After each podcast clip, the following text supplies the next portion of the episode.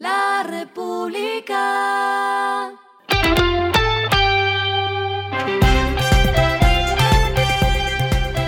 Al final de la jornada, esto es lo que debes saber sobre el comportamiento de los negocios, las finanzas y la economía. Las movidas de hoy fueron.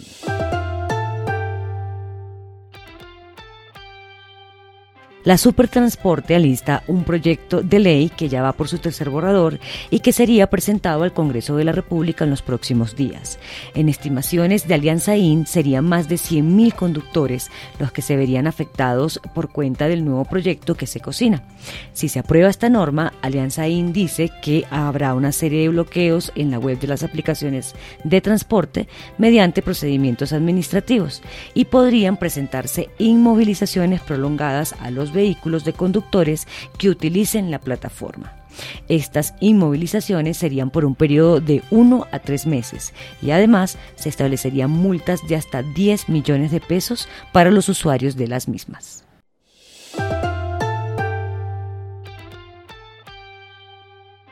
Casa de Bolsa estima que las reservas probadas de petróleo y gas de Ecopetrol habrían aumentado 9,5% interanual a 2.193 millones de barriles de petróleo equivalente, lo cual se traduce en un índice de reposición de reservas que se ubicaría en 180% y una vida media de reservas que incrementaría hasta 9,2 años desde los 8,7 años de 2021.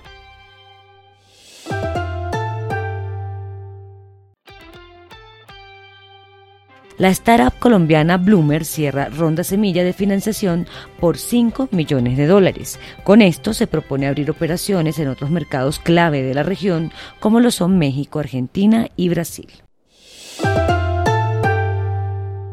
Lo que está pasando con su dinero.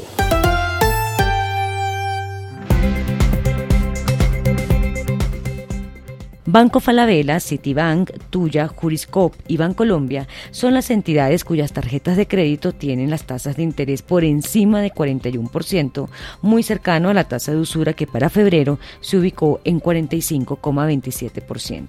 Esto representa cerca de 7 millones de tarjetas de crédito.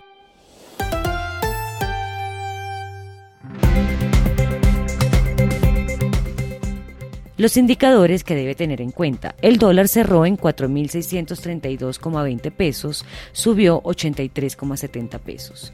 El euro cerró en 5.050,48 pesos, subió 108,54 pesos.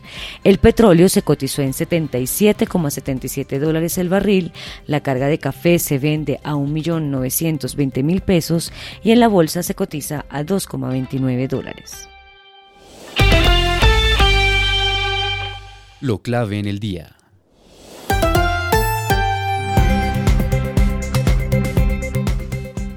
Se conocieron las primeras propuestas para el proyecto de ley de reforma pensional que se presentará ante el Congreso de la República tras la primera reunión de la Subcomisión de la Reforma Pensional Integrada, en la que también participaron representantes de Asofondos y Fasecolda.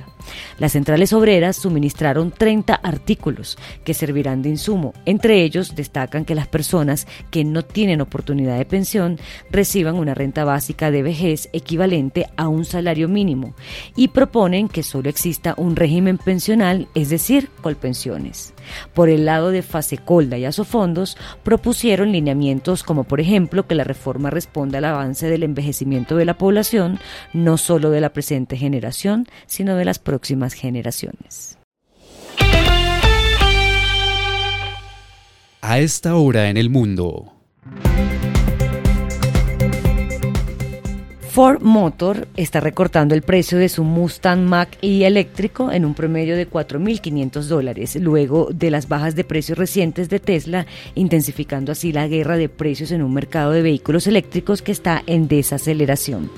El Mac E de menor precio ahora comienza en 45.995 dólares, esto es 900 dólares menos, mientras que la versión GT Extend Range más cara cuesta 5.900 dólares menos para comenzar en 63.995 dólares. Y el respiro económico tiene que ver con este dato.